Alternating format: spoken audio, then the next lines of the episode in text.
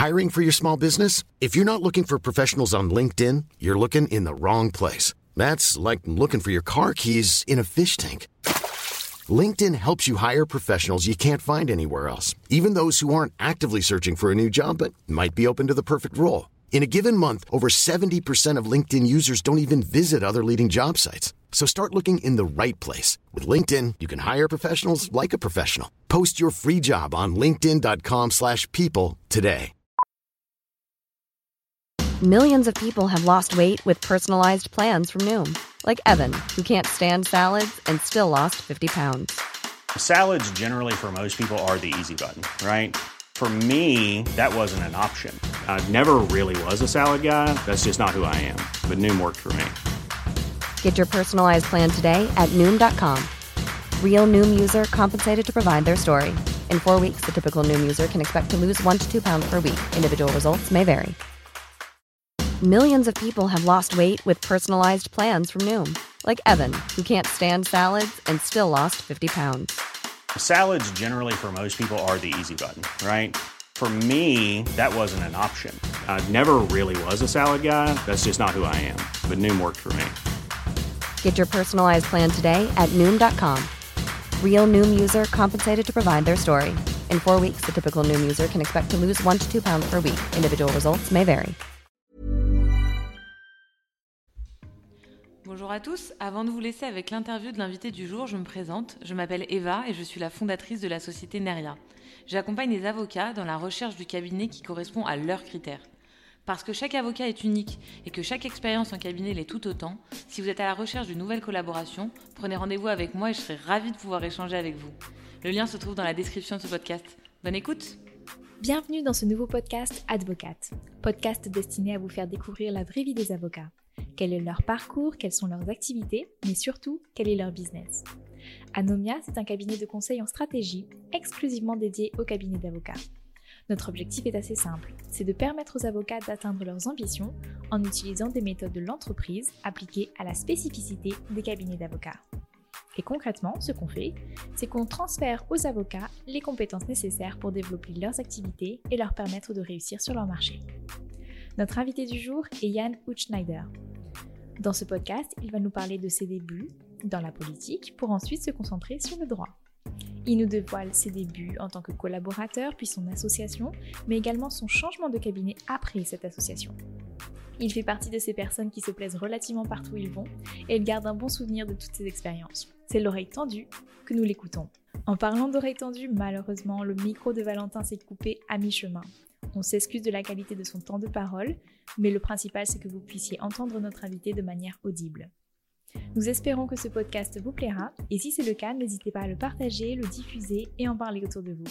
Je vous souhaite une bonne écoute et une bonne découverte de la conversation entre Valentin Tonti-Bernard et Yann Hutschneider. Eh bien écoute, bonjour Yann Hutschneider, je suis ravi de te recevoir aujourd'hui ici. On s'est rencontrés pour la première fois il y a moins d'une semaine. Tu étais présent à la soirée de la NDJCE avec ta colistière euh, pour euh, l'Ordre des avocats de Paris, euh, l'élection qui va avoir lieu en novembre. Tu n'es pas là pour ça. On m'a dit qu'on n'était pas politique et tu m'as dit, je te promets, on n'en parlera pas trop, etc. Avec te dis bien. Et j'ai passé un super moment avec toi. Je me suis dit, bah, en fait, pourquoi pas t'avoir sur le podcast? Surtout que j'avais une camarade qui était dans la promotion en dessous de moi au DGC de Nancy, qui s'appelle Lubuna et qui m'a dit plus grand de dire de toi. Donc je me suis dit, ben voilà, faut rencontrer Yann et bonjour Yann. Bonjour Valentin. Alors, Yann, ma première question est toujours la même. Euh, qui étais-tu avant de devenir avocat? Alors, euh, si je regarde un peu dans le rétroviseur, euh, et je vais surtout me limiter à, ce qui est professionnel, moi, j'ai vécu en fait mon enfance collège, lycée à Strasbourg. Je suis alsacien, je me revendique comme tel d'ailleurs.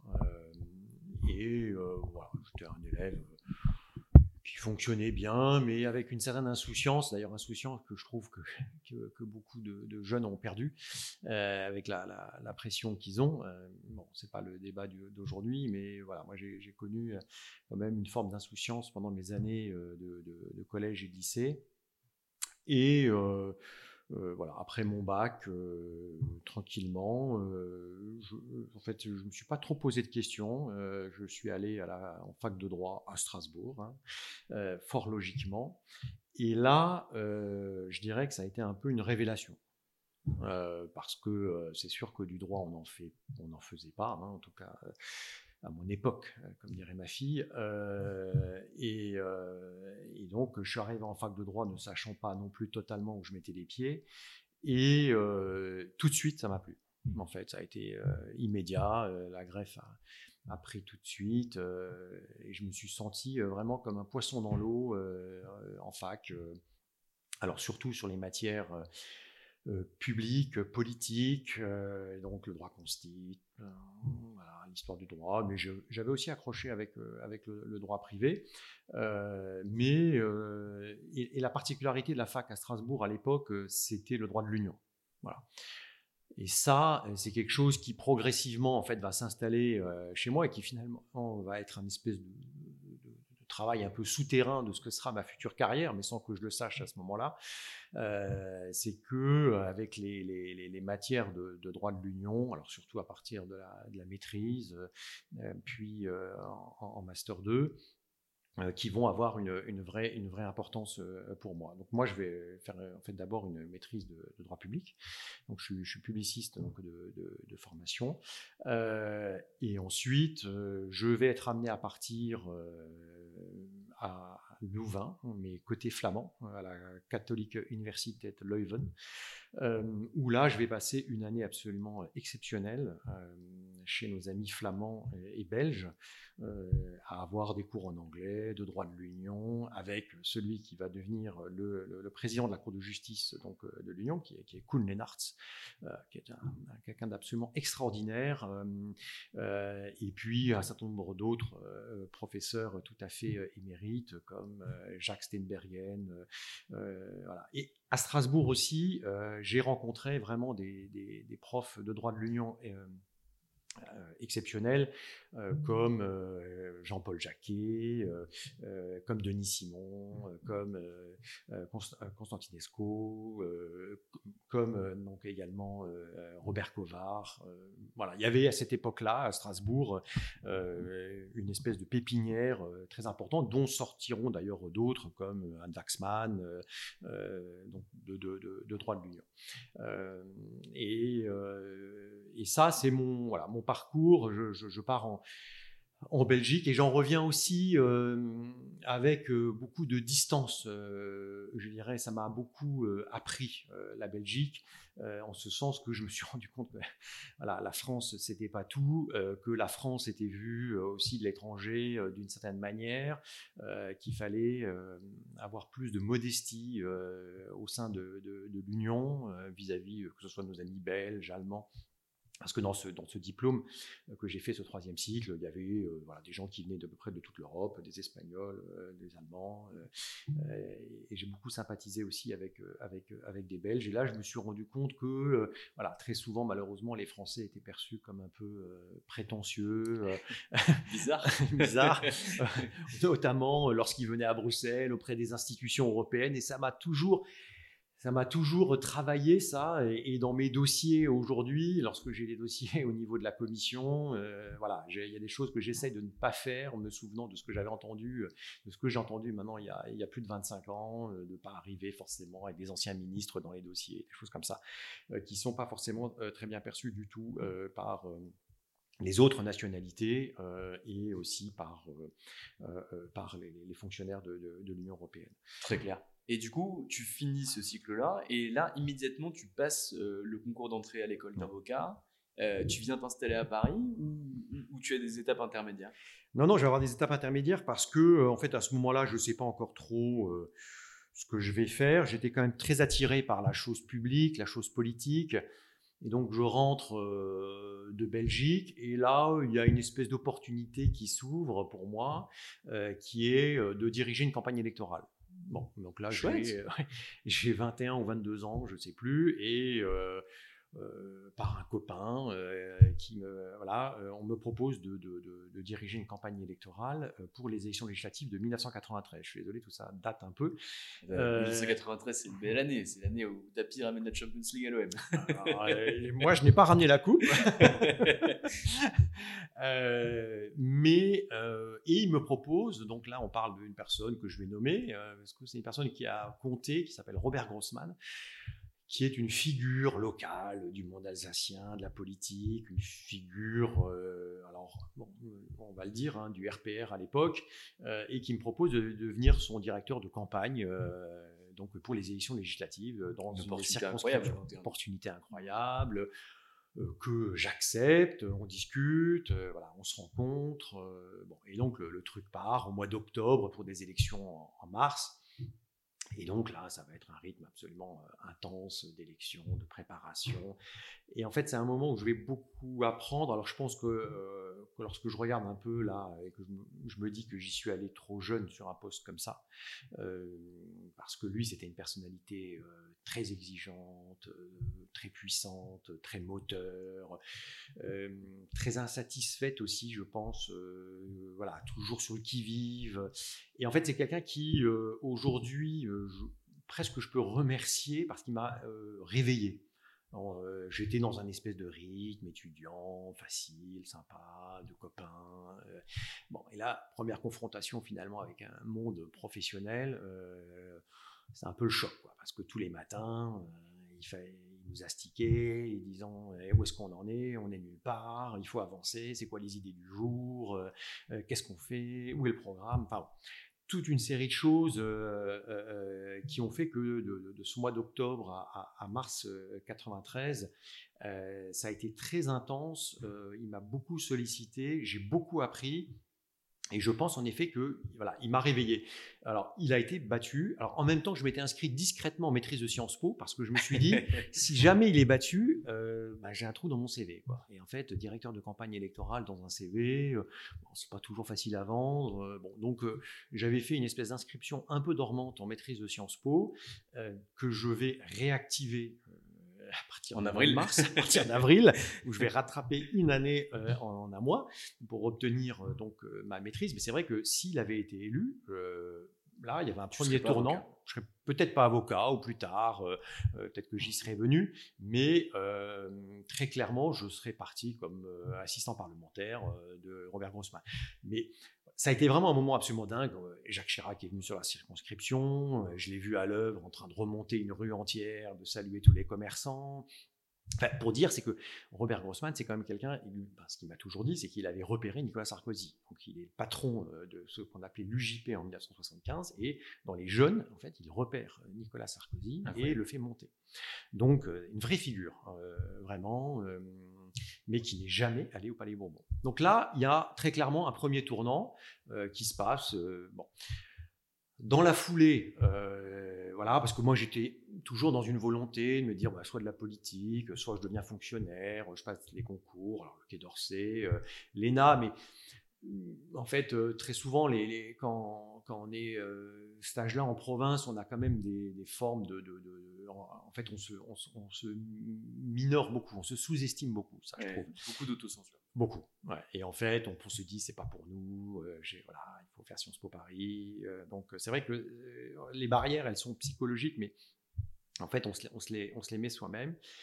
Euh, et là, j'ai une autre proposition qui arrive donc après la, défaite au deuxième tour quand même, donc euh, de 1993, euh, c'est qu'on me propose de rentrer au conseil régional d'Alsace. Bon, bah l'enracinement local, il est quand même assez fort chez moi. Et j'avais le contrat, il était signé, je rentrais comme cadre, je sais plus quoi, au conseil régional. Et là, je dis au directeur général des services, moi, je veux faire ma thèse en même temps. Et là, il me dit Non, mais Yann, euh, non, mais moi, j'ai pas besoin de moine. Euh, j'en ai, j'en ai déjà un dans mon équipe. Donc euh, maintenant, les pots de chagrin, c'est bon, ça suffit. maintenant, il faut que tu te lances et que tu rentres chez moi. Et là, j'ai pas senti le truc. Je me suis dit, je sais pas, j'avais le contrat sur mon bureau. Je me suis dit non, mais là, à 22 ans, je suis pas au bout. Et donc, je, alors, c'était quand même financièrement intéressant pour moi parce que ça me permettait d'avoir une autonomie, de me lancer. bon, mais à ce moment-là, je me dis, non, il faut que je, lance les dés. Il faut que je les relance. Et là, je pars en effet à ce moment-là à Paris. Je fais un troisième cycle à, l'ESCP. et c'est ça qui va être assez décisif. ça va être décisif parce que bah, d'abord, je rentre dans le monde parisien. Dans une très belle école de commerce. Dans une très belle école de commerce, avec des copains qui vont arriver de différents endroits, d'Assas, de Paris 1. Donc là, il y avait une espèce de, brassage qui se fait. On n'était pas très nombreux, on était une vingtaine dans ce, dans ce master. Mais très clairement, il se passe, il se passe quelque chose euh, à ce moment-là. Et là où ça va être le plus important, c'est que, euh, comme dans toutes ces formations, euh, je vais devoir faire un stage. Et ce stage, je vais le faire chez Gide. Et là, c'est le début de l'aventure, en fait. Euh, donc, euh, je suis reçu d'abord en entretien euh, chez Gide pour le, pour le stage. et Eric Martin Imperatori, qui fait du droit immobilier chez, chez Gide. Tout de suite, ça se passe bien, le, courant passe bien, on rigole pendant l'entretien de stage. Je, me dis, ah si c'est ça les cabinets, bah, c'est pas mal. bon, et là, j'arrive dans l'équipe concurrente chez Gide. Bon j'arrive donc une équipe qui à ce moment-là dirigée par euh, Dominique Voilemont, qui sortait du Conseil de l'Ordre euh, à ce moment-là, ou qui était peut-être encore. Euh, et puis, dans cette équipe, il y a Joël Salzman, Antoine Chauffel, Florence de Beguem et Philippe Matignon. Donc, c'est une assez petite équipe. Et donc, moi, je suis l'un des deux stagiaires à cette époque-là. Et là, c'est un vrai, c'est une vraie révélation là encore pour moi, hein, comme la première année de fac, parce que euh, je rentre dans une équipe où, euh, où les gens sont hyper sympas. D'abord, euh, ils sont courtois, aimables, des dossiers absolument hallucinants pour quelqu'un qui arrive bah, de l'ESCP, mais qui arrive aussi de, de son Alsace natale. Et là, franchement, tout de suite, là aussi, ça marche bien. Et là, je, ça me plaît, en fait. Je suis, là encore comme un poisson dans l'eau de me dire, mais Gide, c'est vraiment génial. Euh, euh, je travaille surtout à ce moment-là avec Philippe Matignon, mais, Dominique Voilemot aussi euh, me demande de préparer ses colloques. Voilà, le truc, la, mayonnaise prend. Et là, je, dois rester quatre mois en stage, mais bon, c'était une petite équipe, il n'y avait pas de place. Et puis moi, il fallait que je parte faire mon service militaire. À cette époque-là, ça existait. Dominique Voilemot me propose pour partir comme coopérant à Tokyo. Mais ça ne se fera jamais. Et donc, je devais être le coopérant de, de Gide à Tokyo. Ça ne se fera jamais parce que j'avais fait une préparation militaire supérieure à ce moment-là. Et, euh, et, une fois qu'on a fait une PMS, bah, l'armée euh, euh, te veut. Il faut rester dans le circuit militaire. Donc, je sors de chez Gide, je passe mon CRFPA que j'ai dans la foulée après avoir bossé de, de, manière un peu acharnée en un été et euh, je pars faire mon service, mais sans aucune idée de ce que sera ma vie professionnelle. Je sais que je vais devenir avocat à ce moment-là, puisque j'ai réussi mon CRFPA, mais euh, je, ne sais absolument euh, pas où je vais atterrir. Est-ce que je serai avocat à Strasbourg, à Paris donc je pars faire mon service militaire, et donc au lieu d'être à Tokyo, j'atterris à Évreux pour faire donc la formation d'élève officier de réserve. Donc là, je passe deux mois à Évreux euh, sous la flotte, euh, au mois de janvier et février 1995, euh, si je me souviens bien. Et ça aussi, ça me plaît. Voilà, une belle expérience humaine. Qu'est-ce que tu n'as pas aimé Tout aimé. poisson dans l'eau avec Grossman, poisson dans l'eau chez Gilles, poisson dans l'eau Avec Grossman, ça a été. J'ai eu des journées difficiles. Ah ouais, parce que il était un peu dur sur l'homme, quand même mais ça m'a fait une carapace. Alors moi, j'ai une grosse résilience, c'est ce que me dit toujours ma femme aussi, c'est que finalement, parfois, euh, quand on me tape dessus ou quand on me dit ça va pas, euh, voilà, il y a des gens, ils renoncent, moi c'est l'inverse. Moi, ça devient un moteur. Donc euh, ça, c'est un truc qui chez moi. C'est une qualité qui est incroyable parce que en réalité, je, discute avec du coup pas mal de, de patrons de cabinets d'avocats comme toi ou pas mal d'associés de cabinets d'affaires et en fait, personne ne le dit, mais la compétence principale qu'on attend d'un stagiaire dans des cabinets comme le tien ou d'un collaborateur, c'est la résistance au travail dans un premier temps avant de pouvoir développer la technique. Bien sûr, la technique est importante, le LLM est important, etc. Mais la résistance au travail, ça, c'est vraiment ça le moteur.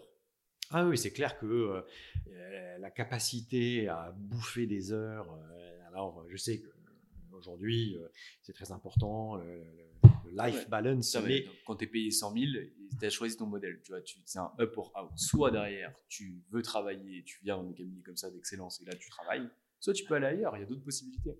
Moi, c'est ce que je dis euh, parfois à mes collaborateurs, mais qui doivent me prendre pour un, vieux con, mais je leur dis, mais vous avez 26 ans et vous gagnez plus que ce que peut-être vos propres parents n'ont jamais gagné dans leur vie. Euh, ce que euh, voilà un, patron de supermarché ou d'hypermarché qui va avoir 50, 100 personnes sous ses ordres, ben, il va gagner quoi? Il va gagner 3500 euros, 4000 euros. Voilà, ce sont déjà des sommes importantes. Et donc voilà, nous on commande à des stylos surtout. Alors c'est un peu plus compliqué que ça, très clairement. Mais voilà, il y a un moment, il faut aussi que je ne veux pas du tout dévaloriser ce qu'on fait, c'est important, on est porté par un marché, bien entendu, mais voilà, il faut bien avoir conscience aussi euh, des, dans quoi on s'insère, de ce qui est la, la, vraie vie euh, aussi. Euh, je suis assez d'accord avec toi. Tu finis ton service militaire et là, du coup, tu mm. deviens avocat. Tu deviens avocat où? Alors, euh, donc pendant mon service que je fais à Salon de Provence euh, dans l'armée de l'air, donc là je passe rapidement parce que je pense que, euh, mais vraiment comme tu dis, j'adore parce que j'ai ma jeep, j'encadre des, soldats, etc. et là je, suis resté en contact en fait avec Philippe Matignon de, chez Gide. Et puis un jour, donc, je vais sur Paris, je déjeune avec lui, et là il m'annonce, écoute, voilà, j'ai une grande nouvelle pour t'annoncer, je m'en vais. Bon, bah oui, donc là, il m'annonce qu'il part dans un autre cabinet. Et il me dit ensuite, et donc on a discuté euh, en interne et on a réfléchi euh, pour me remplacer, on a pensé à toi. Voilà, j'étais absolument surpris parce que j'avoue que je ne m'y attendais pas. Euh, et là, je dis, bah, génial, très bien, quand est-ce que je commence Et je me souviens, je, quitte mon service militaire, ça devait être le 2 octobre à Salon de Provence. Et le 3, petite erreur d'ailleurs de ma part, parce que j'aurais quand même pu euh, prendre un peu plus de temps que ça, euh, je commence chez Gide. Donc, euh, alors, au début en binôme avec Philippe Matignon pendant un mois ou deux, mais dans l'équipe donc, de Dominique, de Joël, d'Antoine et de Florence de Buquet. Donc ça, voilà. Donc, c'est ce qu'on appelle euh, chez Gide les bébés Gide, hein, euh, bah, stage, collaboration, et ensuite euh, donc devenir partenaire. Mais je pense qu'on aura l'occasion d'en parler un peu plus tard. Ouais, carrément. Et alors, du coup, tu peux nous parler un petit peu de ta carrière, sur ta carrière d'avocat, si on dézoome un petit peu sur les différentes années que tu as passées. Tu, tu, tu, tu, commences donc du coup chez Gide avec, avec Matignon. Et derrière, tu fais quoi? Tu restes combien de temps là-bas? Alors, chez Gide, donc je démarre dans l'équipe en effet de, de Dominique. Euh, et je suis recruté à la fois par Dominique, mais aussi pour travailler celle qui était sa collaboratrice numéro 1, euh, Joël Salzman. Euh, et donc là, je rentre tout de suite dans des dossiers de concurrence. Dominique me met tout de suite sur une entente dans le secteur du BTP. et j'apprends beaucoup au contact de Dominique, qui est vraiment qui était un homme absolument charmant, toujours de bonne humeur, toujours en train de plaisanter. Sa devise, c'était travailler en s'amusant. Et ça, et je pense que c'est important parce qu'en fait, je me rends compte que j'ai eu la chance finalement d'avoir des espèces de mentors dans ma, dans ma carrière, que ce soit mes professeurs de droit ou ensuite euh, bah, Dominique Voilemot, euh, Antoine Chauffel, euh, Joël également, hein, qui a été un mentor. Et, donc, voilà, je rentre dans une équipe où, où je découvre aussi ce qui est le rythme non plus du stagiaire mais du collaborateur. Et alors, une petite anecdote, c'est qu'au bout de cinq mois, euh, moi, je prenais mes week-ends. Bon, euh, je partais en week-end le, vendredi soir. Et puis un jour, euh, Joël me dit Yann, il faut qu'on se parle. Je crois que, je ne sais pas si tu te rends compte, mais moi, je travaille tous les samedis et tous les dimanches. Et donc, soit tu suis mon rythme, soit tu trouves un nouveau patron. Et là, je me suis dit, ah, j'avais pas tout compris. Euh, j'avais pas intégré que euh, il fallait que je travaille le week-end. Bon, ok.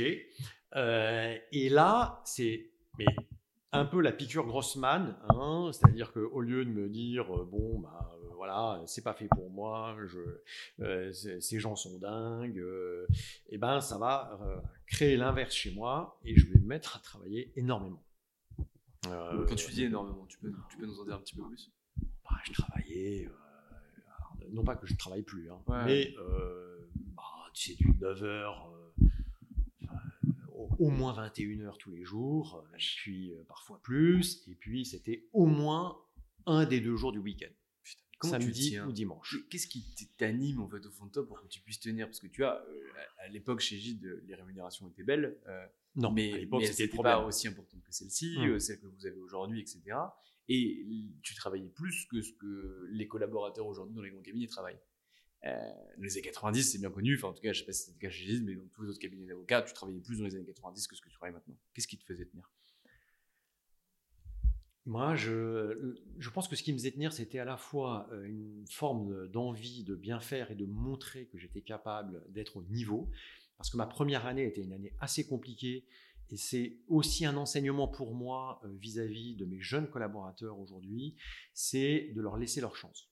Ça, c'est quelque chose qui, moi, euh, guide beaucoup euh, la manière dont je, recrute les gens et dont je les, les, laisse travailler et mûrir. C'est que je, ne me vois pas euh, dire à quelqu'un euh, de partir au bout de trois mois, six mois, euh, en disant on s'est trompé, et un junior. Je, trouve qu'il faut, alors c'est vrai qu'il y a la complexité des REM, hein, c'est pas simple, mais il faut que les gens aient leur chance. Et moi, on m'a laissé ma chance parce que je pense que en sortant de mon service militaire, je crois que j'avais tout oublié. Hein, j'ai le, droit de la concurrence, euh, euh, le code civil. Euh, j'avais vécu heureux au soleil et le choc a été, un peu rude et vraiment m'y remettre, ça a été un, vrai challenge pendant la première année. Et je pense que c'est aussi un de mes traits de caractère, c'est que j'ai enfoui un peu chez moi une forme de rage sur tout, et qui me sert dans mon activité contentieuse, voilà, et quand je pense qu'on commence à mal me juger euh, ou à me sous-estimer, ça, déclenche des mécanismes, de, une forme de révolte, mais euh, voilà, non pas de révolte en, disant mes quatre vérités aux gens, mais, euh, plutôt en leur montrant que voilà, se sont pas trompés. Donc, et ça, ça va être quelque chose de très intense pendant toute ma carrière, mais pendant mes premières années, jusqu'à en arriver à une étape importante dans ma carrière professionnelle, qui est la conférence du stage. Euh, en fait, depuis la euh, deuxième année euh, de collab chez Gide à peu près, j'ai commencé à faire des comparutions immédiates. Donc, j'avais fait la formation pénale, je fais des comparutions immédiates. donc là, je fais ça les week-ends. bon, pour pas trop mordre sur, sur ma vie professionnelle chez Gide. Euh, et là, c'est quand même une découverte pour moi euh, de plaider euh, le samedi, parfois jusqu'à minuit, à la chambre des comparutions immédiates, à essayer de, voilà, de, réduire les peines, d'obtenir des relax. Ça, ça a été quelque chose qui m'a aussi énormément appris dans ma vie professionnelle, que de, sentir que en tant qu'avocat, euh, j'étais au plus près de mon métier aussi, euh, et d'être utile, d'être le, parfois le dernier rempart pour quelqu'un qui n'a plus rien souvent dans sa vie. Alors, donc ça, il y a un travail qui se fait par les comparutions immédiates, et je me décide donc à passer la conférence du stage au bout de 4 ans de chez Gilles, 4 ans à peu près. Alors tout en faisant des dossiers de droit de la concurrence, parce qu'à ce moment-là, je suis notamment sur le dossier euh, Monoprix, donc le rachat de Monoprix par Casino, donc qui est un dossier qui va me prendre beaucoup de temps, qui va être un, un dossiers très marquants de ma, à ce moment-là de ma jeune carrière.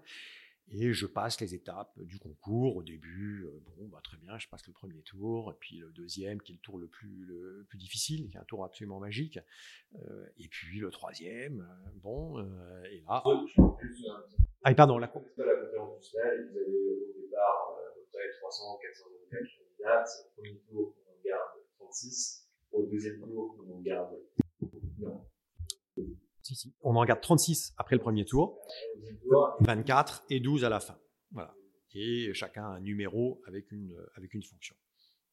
Et à ce moment-là, je pense que euh, chez Gide, j'étais quand même euh, arrivé un peu au bout d'un cycle, parce que c'est vrai qu'il y a des cycles dans ce métier, et je trouve que très souvent, autour de la cinquième, sixième année, il y a une forme de cycle. Et euh, la, conférence euh, va être une vraie bouffée d'air pour moi euh, dans ma carrière. Je vais faire du pénal à outrance parce qu'on on a quatre commissions d'office, c'est-à-dire qu'on est à la fois commis d'office pour les affaires criminelles, donc deux fois par mois à Paris. J'étais commis avec un monopole pour la conférence du stage, pour les secrétaires de la conférence.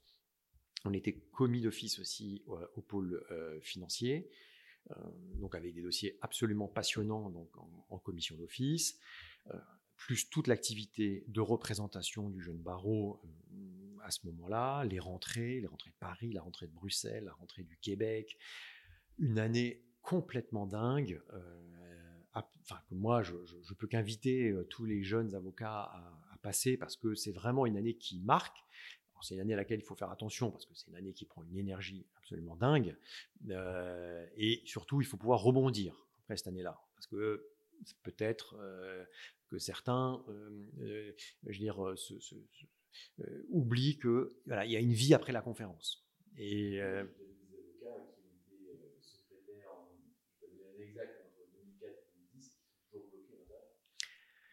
toujours comme si c'était c'est possible. Je, je euh, oui, oui, parce que c'est vrai qu'on touche à des dossiers qui sont euh, stratosphériques. Euh, moi, j'avais défendu, voilà, plein de choses, une braqueuse de banque, des, choses absolument exceptionnelles. On a été commis d'office, ce qu'on appelle des assises express. On était trois à être commis à 15 jours donc pour aller plaider aux assises, on va plaider aux assises, euh, on, plaide énormément, on a plein de débats devant le juge des libertés de la détention. Euh, c'est, euh, on est proche du bâtonnier, on est proche du Conseil de l'ordre. C'est vraiment quand on est jeune avocat, on a tous entre 26 et 30 ans. En fait, à ce moment-là, c'est une année de feu, hein, c'est une année absolument magique et qui, moi, je n'avais absolument pas faite pour euh, mon futur chez Gide, parce qu'à ce moment-là, je ne pensais pas devenir associé chez Gide, euh, mais qui, sans m'en rendre compte, va m'irriguer.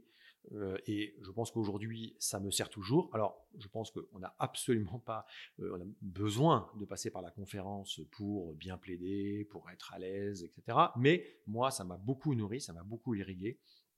Et quand je suis rentré, quand j'ai terminé la conférence du stage, Antoine Chauffel euh, m'a dit, qui était donc euh, avec euh, Joël, l'associé à ce moment-là donc de, l'équipe. On est dans les années, je réfléchis, 2000. ouais, moi je suis, secrétaire en 2001 et Antoine était rentré de Bruxelles. Antoine Chauffel était rentré de Bruxelles. et il me dit, bah, écoute maintenant, toi tu sais plaider, donc tu vas aller plaider. Et donc, il m'a donné de plus en plus les dossiers de l'équipe à aller plaider au tribunal de commerce, en correctionnel, parce qu'on faisait aussi le droit pénal économique, à l'autorité de la concurrence. Et donc, je me suis retrouvé, alors c'était vraiment pas le dessin, moi, c'était voilà, avoir une bulle d'air dans ma carrière, quelque chose à moi. Je me suis retrouvé finalement relancé euh, mais aussi euh, grâce euh, à Antoine Chauffel, dans ma carrière chez Gide, alors que ce n'était pas du tout l'objectif que, j'avais poursuivi. C'est vrai que quand on sort de la conférence, très souvent, on a la tentation du pénal. On se dit, ah bah je vais laisser tomber la matière qu'on fait. Hein. Il y en a qui font du MNA, il y en a qui, il y en a qui sont des pénalistes. Il y a toujours des pénalistes dans une promo. moi, je la concurrence, et puis on se dit, voilà, peut-être que je me lance. Euh, puis, on peut avoir aussi quelques contraintes familiales, euh, et puis se dire, mais vraiment. Et puis moi, j'en avais beaucoup parlé avec, euh, avec celle qui avait été ma, quatrième secrétaire, qui est Cécile Soriano, qui est devenue magistrate depuis, qui était une pure pénaliste. Et voilà, de fil en aiguille, je me suis dit, finalement, je suis bien chez Gilles, je suis bien là, où je suis. Et finalement, le mix il, est, il est parfait. Si je peux continuer à faire un peu de pénal, tant mieux. Et voilà. Mais aujourd'hui, tu es l'un des avocats sur la place, si je ne me trompe pas, qui euh, utilise euh, énormément les droits de l'homme euh, dans, dans, ta matière, qui, joue avec, alors jouer avec les droits de l'homme, c'était vraiment une, une, une, phrase hasardeuse et moi je n'aurais pas été retenu à la confiance. Mais est-ce que c'est là, pour la première fois, en tout cas, tu as cette sensibilité, ou en tout cas c'est ça qui éveille cette sensibilité aux droits de l'homme? Alors, ce que j'acquiers beaucoup à la conférence, c'est sur c'est l'esprit de défense, euh, d'une défense forte, euh, notamment vis-à-vis du parquet. Ça, c'est quelque chose où finalement, à 28-29 ans, on apprend à se révolter à l'audience et à ne pas hésiter à renvoyer dans ses buts le parquet. Ça, c'est quelque chose que j'apprends finalement assez jeune, euh, c'est-à-dire qu'il y a un moment, il ne faut pas avoir de déférence à l'égard des autorités de poursuite. Et ça, c'est quelque chose que, alors toujours être poli, bien entendu, mais il faut savoir fixer les limites, hein, qu'il s'agisse euh, d'une autorité de concurrence, que s'agisse du ministère public, d'un officier de police judiciaire, de la DCRF. ça, c'est quelque chose que j'apprends. Ce que j'apprends aussi beaucoup et, et que je cultive en effet depuis beaucoup, c'est les aspects procéduraux. C'est-à-dire que dans les dossiers, de manière générale, euh, j'apprends à soulever des nullités, à ce moment-là, des nullités pénales, euh, pour obtenir, et j'en ai obtenu un certain nombre, euh, donc des, annulations devant la chambre de l'instruction, des relax également, sur des, questions procédurales. Et ça, c'est quelque chose que notamment une personne donc dans le groupe de la conférence que je travaille avec lui et que je vais développer finalement au fur et à mesure de mes années pour faire. Alors moi j'aime pas faire de la procédure quand il n'y a pas lieu. Ça c'est ce que je dis toujours à mes collaborateurs, ça n'a aucun sens. Surtout c'est le pire, ça agace les magistrats. Mais c'est vrai que ce, que tu dis, en fait, je me suis, à un moment, je me suis dit, mais il y a quand même toute une sphère qui est la sphère des, droits fondamentaux euh, consacrée par la Cour européenne des droits de l'homme. Alors, je ne suis pas le premier, hein, mais c'est vrai que c'est quelque chose que dans mon équipe et que moi, je, cultive beaucoup, qui est dès lors que je trouve que dans un dossier de concurrence, dans un dossier de droit économique, avec la DCRF, avec la Commission européenne, il y a une problématique de droits fondamentaux, il y a une problématique de procès équitable, il y a une problématique d'accès au dossier, il y a une problématique de loyauté euh, des enquêteurs, eh bien, on le fait valoir et euh, on, en reparlera peut-être, mais on a un certain nombre de résultats euh, sur ces sujets. Et c'est vrai que, bien entendu, il y a le fond, le fond, le travail, mais sur la thématique procédurale, et d'ailleurs que c'est la procédure, la, thématique procédurale droits fondamentaux, mais c'est aussi la procédure civile, hein, puisqu'on fait aussi beaucoup de procédures civiles donc, dans nos dossiers, c'est quelque chose que on, on, travaille beaucoup dans l'équipe il nous arrive de poser des QPC, euh, des questions préjudicielles. Euh, voilà. Et donc, on, euh, a tout un, éventail. En fait, on est très en alerte sur ces sujets-là. Tu deviens associé quand chez Gide Comment? Alors, je deviens associé chez Gide en 2005 je deviens associé un peu difficilement. la, naissance a été compliquée parce que, en fait, l'un des reproches qui m'était fait à ce moment-là, on disait toujours, mais Yann, il est trop proche d'Antoine Chauvel. finalement, il a toujours besoin de lui parler, il est trop... Antoine était quelqu'un qui, qui était très un excellent technicien, très grand plaideur, euh, euh, qui prenait pas mal de place dans l'équipe. Hein. donc c'est vrai qu'il restait assez peu d'air, euh, fondamentalement. Et c'est vrai que quand, on collaborateur, bon, bah, on était tous pas mal dans sa roue. Donc c'est vrai que ça a été assez. Euh, voilà, il a fallu faire un travail de conviction euh, auprès des, autres associés pour que euh, et, Antoine y a beaucoup œuvré pour que je sois élu associé en 2004 pour rentrer en fonction en 2005. Et là encore, voilà, quand j'ai été élu ensuite, ça, ça a fonctionné très vite. Très vite, les choses sont mises en place. du business perso Alors, j'avais surtout du, business que je gérais en autonomie. Voilà. Donc il y avait des clients que j'avais euh, développés, qui étaient des clients du cabinet, mais sur lesquels on m'avait euh, laissé les coups des franches euh, parce que Antoine, Joël voulaient se consacrer à autre chose. Et, donc pour moi c'était une vraie, une vraie chance, une vraie opportunité. Non, en fait c'était vraiment des choses qui, que j'ai, enfin, qui étaient arrivées parfois par d'autres associés du cabinet avec un petit truc et que sur ce petit truc, j'avais commencé à développer une relation. Donc, ce n'était pas du tout un portefeuille. Une petite plante que tu as réussi à Exactement. Exactement. Et donc, euh, il a fallu beaucoup l'arroser, cette petite plante. Euh, mais euh, c'était pas du tout un portefeuille euh, de X centaines de milliers ou de millions d'euros. Non, non, c'était vraiment des, au début, voilà, des petites choses, des petits dossiers, mais en étant euh, très présent avec mes clients, euh, en soignant, en étant très réactif euh, avec mes clients, que j'ai euh, progressivement euh, donc euh, développé. Et, chez Gide, voilà, les choses se sont mises en place. euh, euh, naturellement, première année qui se passe euh, honnêtement, et puis je pense qu'à partir de la deuxième et troisième année, là c'est le déclic, et, euh, je, pense que je prends mon envol assez vite à ce moment-là, euh, et on met, on continue à structurer une équipe, à mettre en place une équipe, euh, à faire venir des dossiers, voilà. Et c'est vrai que moi j'ai eu, euh, donc voilà, on travaillait et on je travaille toujours énormément, mais on travaillait vraiment beaucoup avec, l'équipe, mais toujours dans une ambiance euh, euh, bon enfant. Euh, et ça, je pense que ça a toujours été une des très grandes forces de l'équipe, et c'est quelque chose que euh, je m'efforce de reproduire là où je suis. Qu'est-ce qui se passe? Pourquoi tu quittes ce cabinet? Sans du monde. En fait, c'est, je pense que c'est un ensemble de choses. D'abord, ça m'a pris énormément de temps. Je crois que c'est deux ans de réflexion. Euh, alors bien sûr, on est toujours flatté d'abord quand on se fait approcher. euh, C'est toujours très séduisant. Oui. Non. Non. Non, non, non, non. J'ai été, j'ai, ouais, j'ai été chassé pour prendre la tête de l'équipe concurrence euh, chez White. Euh, donc, euh, je- j'ai, regardé le dossier. euh, voilà, au début, on se dit bon, pourquoi pas. euh, bon. Ce dossier, je l'ai refermé plusieurs fois euh, pendant les périodes de discussion.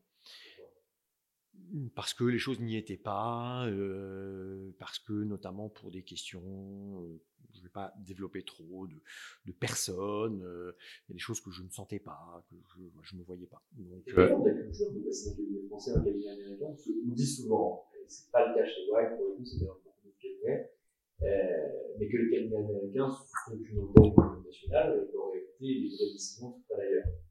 Euh, ça, ça pas peur.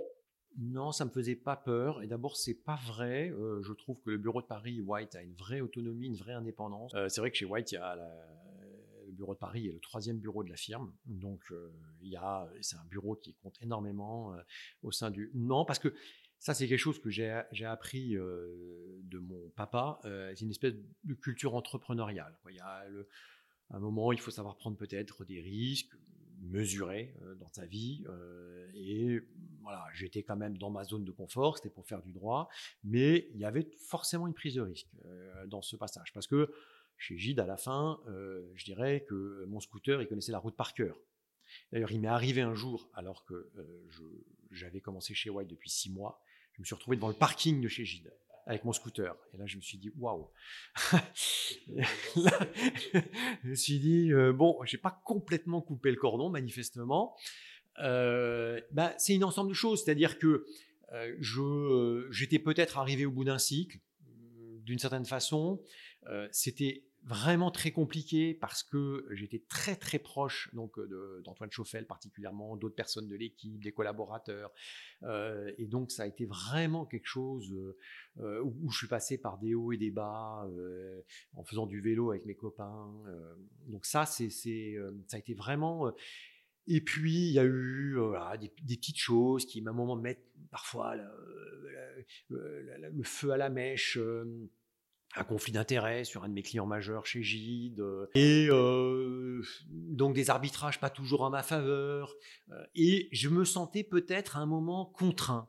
Je me disais, mais est-ce que je peux vraiment me développer comme je veux? Et puis il y avait peut-être une volonté, par rapport justement, de dire, bah, voilà, de montrer que j'étais peut-être ou pas capable, donc de monter mon équipe, d'avoir une présence.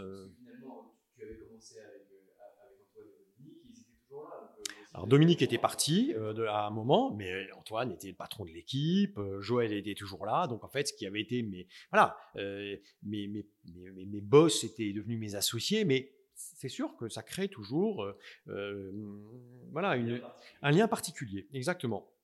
Et donc, je, je- à un moment, je me suis dit, voilà, il, y a- il il faut peut-être que je relance les dés, c'est le moment.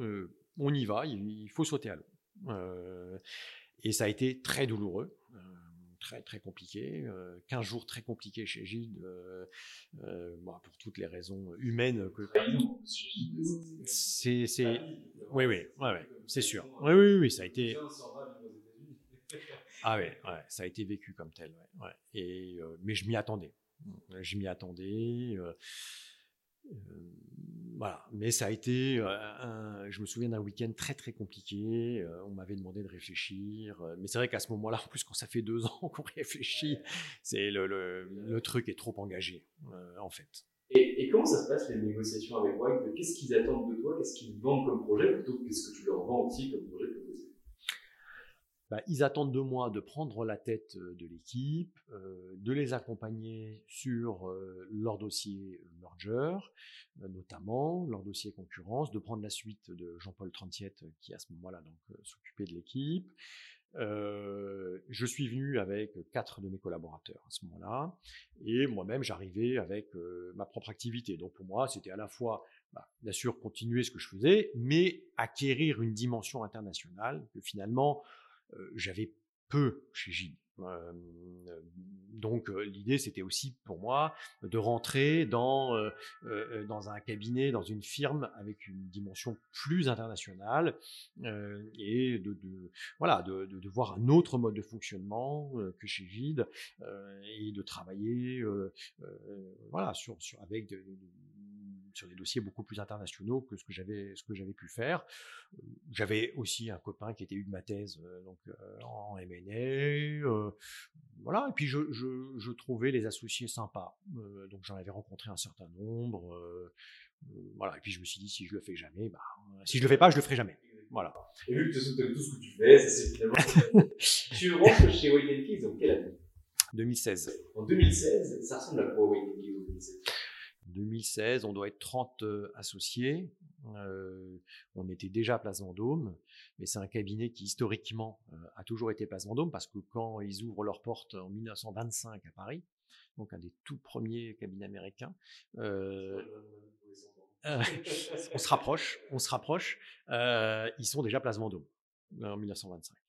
je pense qu'ils étaient moins nombreux. Eh ben, ça ressemble je suis assez étonné d'ailleurs parce qu'il y a et qu'il existe toujours un partners lunch chez nous tous les 15 jours. finalement, en français, parce que je me suis dit, est-ce qu'on parle que l'anglais? Non, on ne parle pas que l'anglais chez White. et puis, des mecs qui plaisantent, enfin des mecs, bien entendu, et des femmes. voilà, une, bonne, humeur, une convivialité. donc, c'est voilà, quelque chose qui se met en place, en effet, assez, naturellement et, et avec un partnership d'une trentaine. Aujourd'hui, on est, ouais, on est 50 Aujourd'hui, on est 200 avocats. donc à l'époque, je ne sais pas, il y a 7 ans, on devait être autour de 130. Donc aujourd'hui, c'est une firme, je pense en effet, qui est l'une de celles qui est le, plus en plein, boom sur, sur la place de Paris, je, crois, à la part l'arrivée aussi de toute une série d'associés par la suite, dont Sam Golchani, Marc Métitier, voilà. Donc je ne vais pas tous les citer, mais ouais. Ok, très clair. Euh, il y a beaucoup d'associés qui travaillent dans des cabinets français et qui, à un moment donné, au niveau de leur portefeuille, estiment avoir touché un plafond de verre et se disent qu'en allant dans une firme américaine, les dossiers qui ne, ou anglaises, les, les dossiers qui ne touchent pas aujourd'hui, les clients qui n'arrivent pas à toucher aujourd'hui, ils réussiront à les toucher au sein de ces cabinets. Est-ce que ça, tu l'as constaté, toi, ta psychopathie alors je pense que c'est en partie vrai.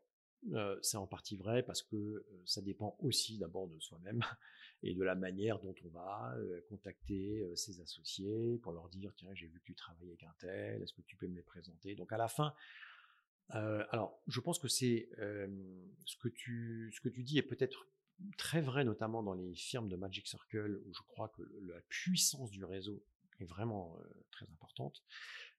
Chez White, il faut quand même, voilà, il faut, il faut, il faut quand même prendre les contacts nécessaires avec avec ses associés. Après, c'est vrai que ce sont des cabinets qui sont recherche des dossiers qui ont des couvertures européennes, multijuridictionnelles, mondiales, si possible, des clients mondiaux. Et c'est ça qui est assez bluffant dans, dans, ces cabinets, c'est de voir que il y a finalement une série de grands comptes, notamment, et pour lesquels on va créer tout un environnement, tout un écosystème pour qu'ils se sentent bien chez nous, pour que ça continue à fonctionner. et ça, la manière dont on accompagne, c'est vrai, certains clients est assez, est, assez épatante. après, moi, ça m'a permis, c'est vrai, de toucher à certains dossiers que peut-être je, n'aurais pas eu chez Gide. oui, c'est possible. Après, c'est toujours compliqué de faire ce qu'on appelle le, le contrefactuel hein, dans mon métier. Mais ce que je trouve le plus marquant, notamment parfois, c'est la capacité à travailler en équipe, en ce sens que d'avoir un seul homme et puis toute une équipe derrière, des Allemands, des Belges s'il faut, des Italiens, des Espagnols. bon, non pas qu'on ne sache pas le faire chez Gide, mais on va forcément aller chercher des compétences dans des cabinets amis euh, ce qui soulève souvent d'autres sujets pour organiser l'équipe, de FIS, euh, des sujets de ce type-là. Mais là, en revanche, c'est voilà, il y a une tête et puis tout le monde se met derrière. Ça, ça m'intéresse vraiment ce que tu dis là parce qu'on pourrait penser que c'est contre-intuitif. Je, m'explique. Euh, dans les cabinets américains, on le sait, on va revenir dessus, le système de rémunération majoritaire des associés est en gros, tu es payé par rapport à ce que tu rapportes. Ce qui est quand même moins le cas, qui existe quand même, hein, mais qui est quand même proportionnellement moins le cas dans les cabinets français. Et là, tu m'expliques un truc que je trouve vraiment ultra intéressant, c'est que les avocats associés du cabinet américain comprennent qu'ils ont besoin des autres pour pouvoir bosser et réussissent quand même à se mettre autour de la table de façon plus simple dans les cabinets français. Et même sans parler de moi je travaille dans les cabinets français et je remarque non. Euh, comment est-ce que tu l'expliques ça C'est la culture, c'est quoi? Alors c'est peut-être la culture White parce que je connais pas forcément les cultures des autres maisons, mais c'est vrai que chez White, ce qui m'a toujours euh, impressionné, euh, c'est la, vitesse à laquelle les gens te répondent. Alors ça, c'est un truc, euh, ça m'a toujours épaté de voir à quel point quelqu'un aux US, en Allemagne, va répondre à n'importe laquelle de mes, de mes demandes. Donc il y, a forcément, je pense, une, une part de culture maison chez, chez White qui est importante. Après, il y a aussi, euh, me semble-t-il, le, système de rémunération où on rémunère, comme beaucoup de cabinets, mais l'origination, euh, et puis ceux qui travaillent sur le dossier. Donc on essaie de faire en sorte que celui qui va être euh, en Allemagne à, suer jour et nuit sur ton dossier, bah, va par un système de crédit y, trouver une forme de compensation, parce que sinon ça devient quand même plus compliqué. Des ratios entre l'origination et le traitement non, non, c'est-à-dire que c'est toujours le fruit d'une discussion hein, en général. Il y a des guidelines quand même. Il y a des guidelines en interne qui, qui, existent, mais alors c'est vrai que ce qu'on peut séparer chez nous, c'est l'origination. Et là, on peut être très nombreux. Euh, on peut imaginer un dossier où il y a des Allemands, des Espagnols, euh, euh, des Anglais. Et donc, celui par qui vient le dossier, il va proposer quelque chose à ses partenaires. Donc là, voilà, très souvent, les gens disent OK, super, peut y avoir une petite discussion à ce moment-là. Et après, on a chez nous aussi celui qui est le mateur, donc partenaire, qui va vraiment le travailler le plus sur le dossier. Et puis il y a le billing. Et tout ça peut être dissocié. Donc ça peut être totalement unifié. On peut à la fois avoir 100% de l'origination. le mateur, il n'est pas divisible et le billing n'est pas divisible.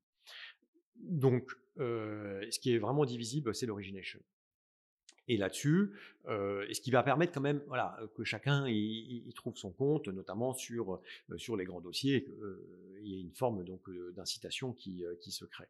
Et, ça, je pense que c'est absolument crucial que les gens jouent le jeu, parce que le risque, hein, c'est que bien entendu, c'est que les gens gardent chez eux le plus possible les crédits, ce qui, qui grippe le système. Et, l'origination, elle est sur le dossier ou sur le client? Imagine, on, est, on est, on est associés centre, du cabinet, fais une autopromotion assez sympa. Euh, un jour, je ramène Martin Bouygues, je, je pique à, à, Jean-Michel, et, et, je le ramène, et du coup, les dossiers concurrents vont aller maintenant chez, chez, Gaze, ou euh, peu importe s'ils sont déjà chez toi, ça. Euh, c'est sur Martin Bouygues que j'aurai mon origination, ou c'est sur le dossier en question que toi tu vas réussir à très bonne question. je, pour moi, la manière dont moi je le vis en tout cas, et je fonctionne en tout cas, c'est que c'est par rapport au dossier. donc si demain l'associé de M&A, de fiscal, qui va se faire repérer vis-à-vis d'un de mes clients et se voit attribuer un dossier, il va être appelé par le client en direct, il va me prévenir, me dire écoute, voilà, comment veux-tu faire? Mais moi, je vais lui dire écoute, prends le dossier. En général, il va me donner de l'origination, mais je vais lui laisser le, le matter in billing. Donc, voilà. Mais ça, ça c'est ma façon de fonctionner.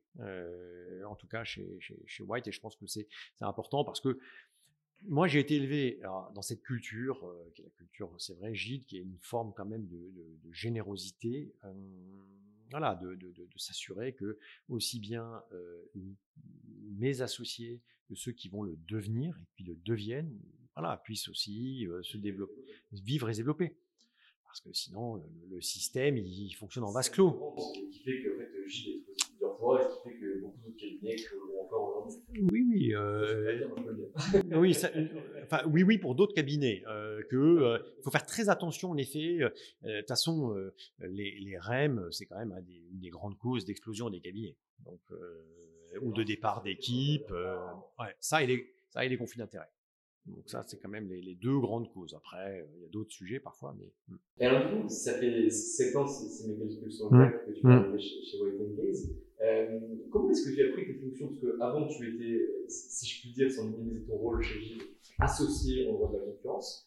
Là, aujourd'hui, tu es associé directeur d'équipe, ou en tout cas, c'est pour ça que tu as été recruté. Comment est-ce que tu prends tes fonctions euh, de construction stratégique, que tu avais déjà en, partie chez Gilles, mais là, tu les prends quasiment en monopole? Comment ça se passe?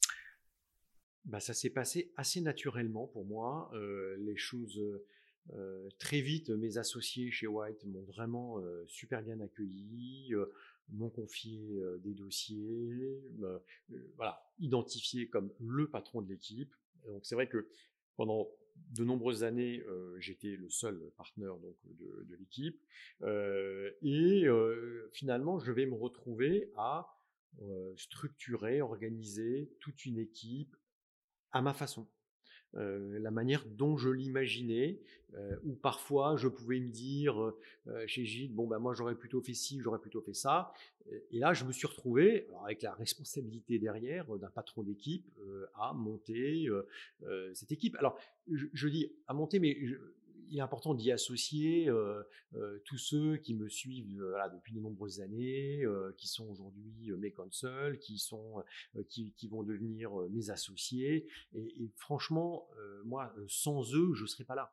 Euh, je, et, et, moi, je, je, j'ai toujours considéré que l'équipe, bien entendu, j'y, joue un rôle important, mais c'est une réussite collective d'abord. Euh, ah, c'est hyper important parce que euh, je vais même les, les, les, les citer. Euh, il y a notamment euh, Costanza, euh, Michael, Anouk. et ensuite, j'ai été rejoint donc par Jérémy de, de, de chez Linkletters, mais qui très clairement participe à une, à une réussite collective depuis, alors depuis certains pour ceux qui m'ont suivi de chez Gide. Et Jérémy, ça doit faire trois ans de mémoire qu'il est, qu'il est dans l'équipe.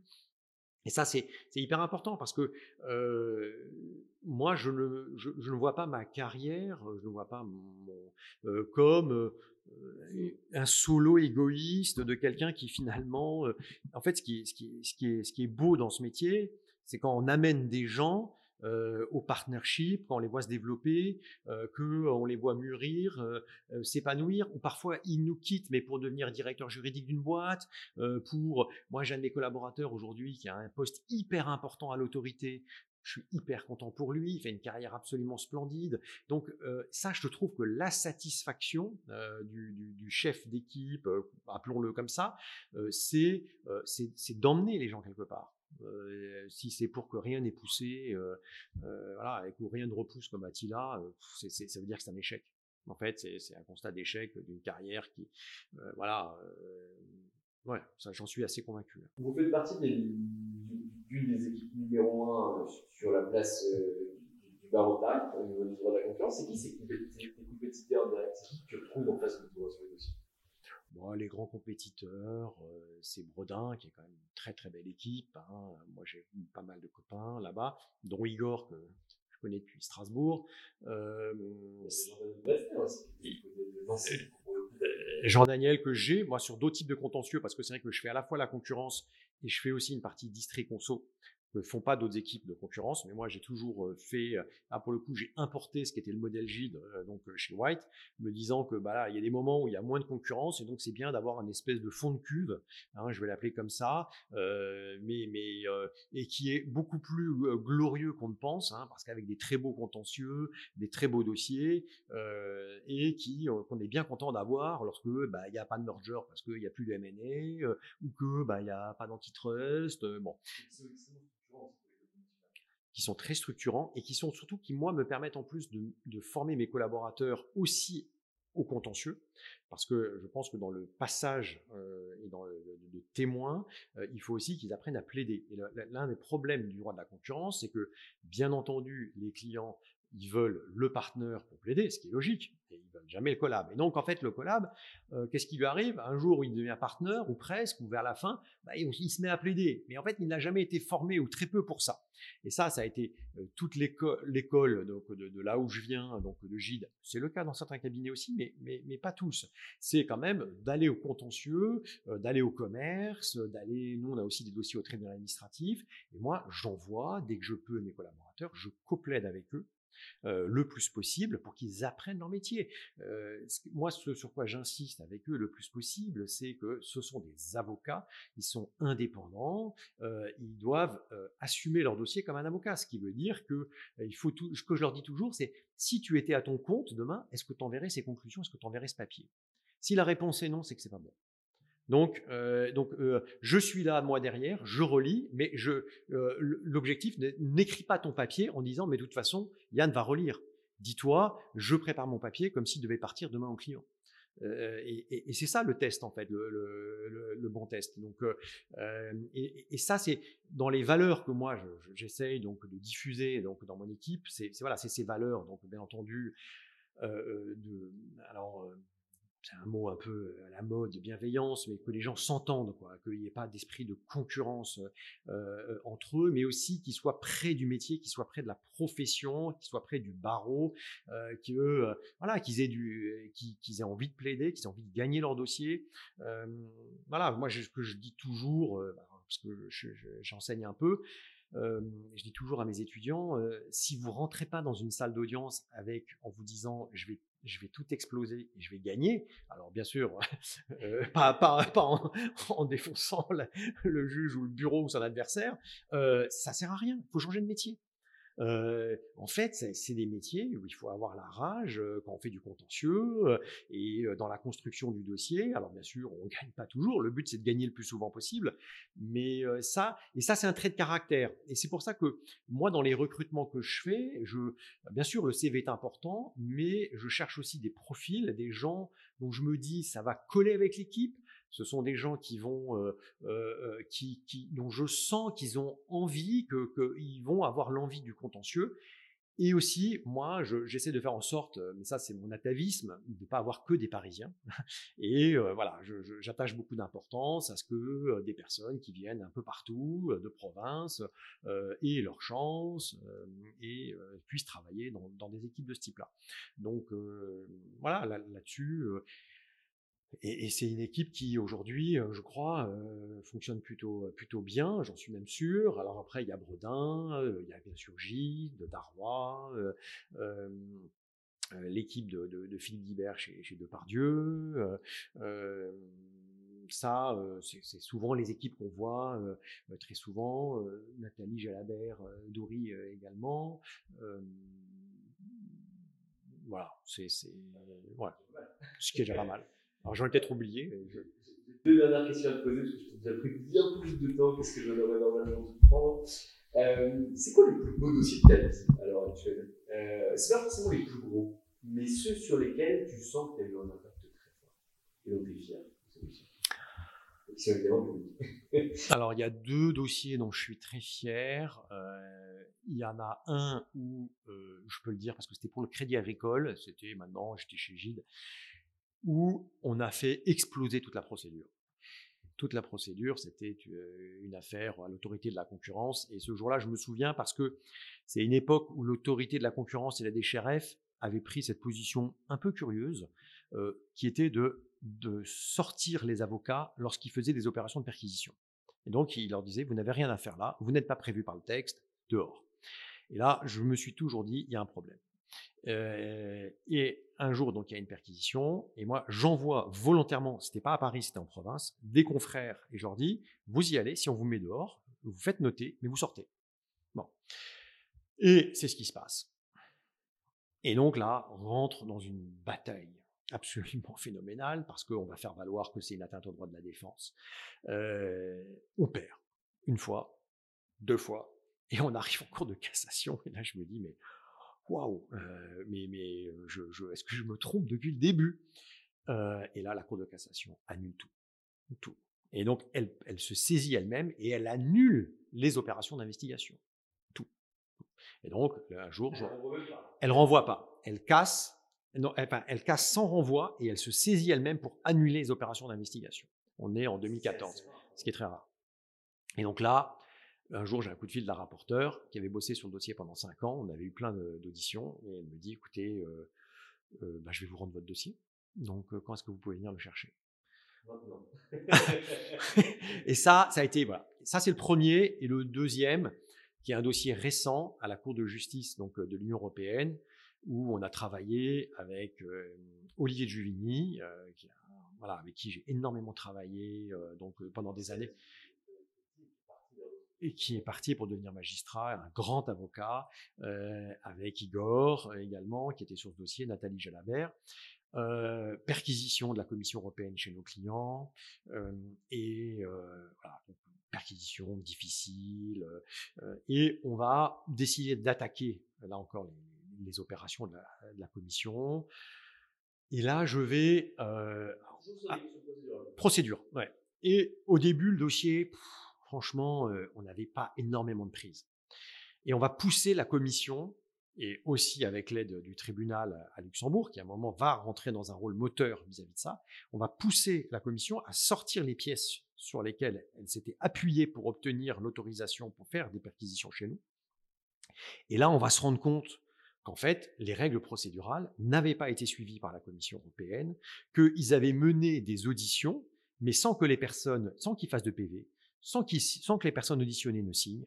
Et donc, c'était des espèces de reconstructions intellectuelles, donc des, agents de la commission faites deux mois, trois mois, quatre mois, cinq mois après les auditions. Et donc, quand ces pièces-là sortent, on fait valoir qu'il y a un énorme problème procédural au regard des règles de l'Union européenne, etc. Et on va perdre au tribunal sur ce point-là, euh, donc à, Luxembourg, euh, donc en première instance. On va gagner sur un autre sujet, mais donc c'est partiel. Et donc, le dossier, il, allait, il, était, il avait vocation à continuer. Donc, on était sur une affaire d'entente, donc avec des enjeux très lourds pour, euh, pour les clients. On va à la Cour de justice, on bosse comme des fous, vraiment, euh, et l'audience se passe de manière absolument euh, magique. L'avocat général totalement de notre côté, totalement de notre côté, et on a l'arrêt. Ouais. Mmh. Mmh. Conclusion d'avocat général, un 14 juillet, je me souviens, euh, l'avocat général Pitruzzella, et l'arrêt tombe plusieurs mois après, annulation totale, totale. Et là aussi, la commission nous rend le dossier. Donc ça, euh, voilà, ça fait partie de, des, des, belles victoires. Il y en a d'autres, mais donc là, spontanément, euh, parce que euh, ça fait appel, voilà, justement à ce que tu disais, cette capacité procédurale, les droits fondamentaux euh, dans les procédures donc de concurrence et de droit économique. Je te fais le pendant, du coup, est-ce qu'il y a des dossiers, des souvenirs qui se sont mal passés, ou des vraiment une injustice ou quelque chose qui était pas bon qui arrive Alors, je vais peut-être parler d'un de mes dossiers de la conférence parce que c'est celui auquel je et c'est un dossier qui m'avait vraiment beaucoup beaucoup révolté. Je défendais une personne qui était réfugiée en France, qui venait d'une minorité du Sri Lanka et qui venait d'une minorité qui était pourchassée dans son pays. Il avait vu ses parents assassinés devant lui, hein, ce garçon. Il arrive en France par la Grèce, dans des bateaux. Et donc moi j'étais commis d'office ce, ce jour-là à la conférence, donc je récupère le dossier. Alors je vais juste transformer son prénom parce que son nom c'est Khan, mais il y en a 700 millions, je pense, en Inde, et on va l'appeler Adam, Adam Khan. Et je prends le dossier, je le vois, il pleurait devant moi, il pleurait. Euh, et il me dit je suis innocent, tout ça en anglais. Euh. Bon, c'est vrai que quand on fait du pénal, on fait attention parce qu'on a beaucoup d'innocents. Donc, euh, et là, je constate quelque chose qui ne va pas dans le dossier, c'est que il y avait eu une première interpellation des flics euh, 15 jours avant, euh, donc là, dans une espèce de dortoir organisé avec 15 personnes. Ils arrêtent un premier Adam Khan ce jour-là. Ils les libèrent le soir. Mais ce Adam Khan-là n'avait pas la, la, même date de naissance que le mien, arrêté 15 jours après. Et je dis à la juge d'instruction, il y a un problème, il y a un problème d'identité, un truc énorme. Et là, elle me dit, ah oui, mais euh, il a été reconnu par les victimes au tapissage. C'était une histoire d'extorsion avec arme. Et je dis, mais regardez, mais euh, là, je me, suis dit, mais c'est Alain Delon dans, euh, dans, dans, un de ses films où, où il y a un problème sur le nom. Et, donc là, je, je, vais déposer une requête pour, pour le faire remettre en liberté. Il part en détention à la santé. Et à chaque fois, il pleurait, à chaque fois que j'allais le voir. Et, et là, je, je lui dis, et, donc, rejet des requêtes parce que reconnu par les victimes. Et là, il y a un temps fou qui se passe pour que la confrontation ait lieu. Et six mois après, donc, là, la juge d'instruction dit bon, bah, est-ce que vous reconnaissez Monsieur Machin, Monsieur Machin, parce qu'en fait, il y avait plusieurs personnes qui avaient été interpellées. Ils étaient une dizaine dans ce truc-là. Et à un moment arrive donc le mien, Adam Khan, et, et là ils se disent ah, on n'est pas sûr. Donc là, je dis à la juge, je dis là, il faut aller un peu plus loin là. Donc reposer la question. Et à ce moment-là, ils disent non, il n'était pas là.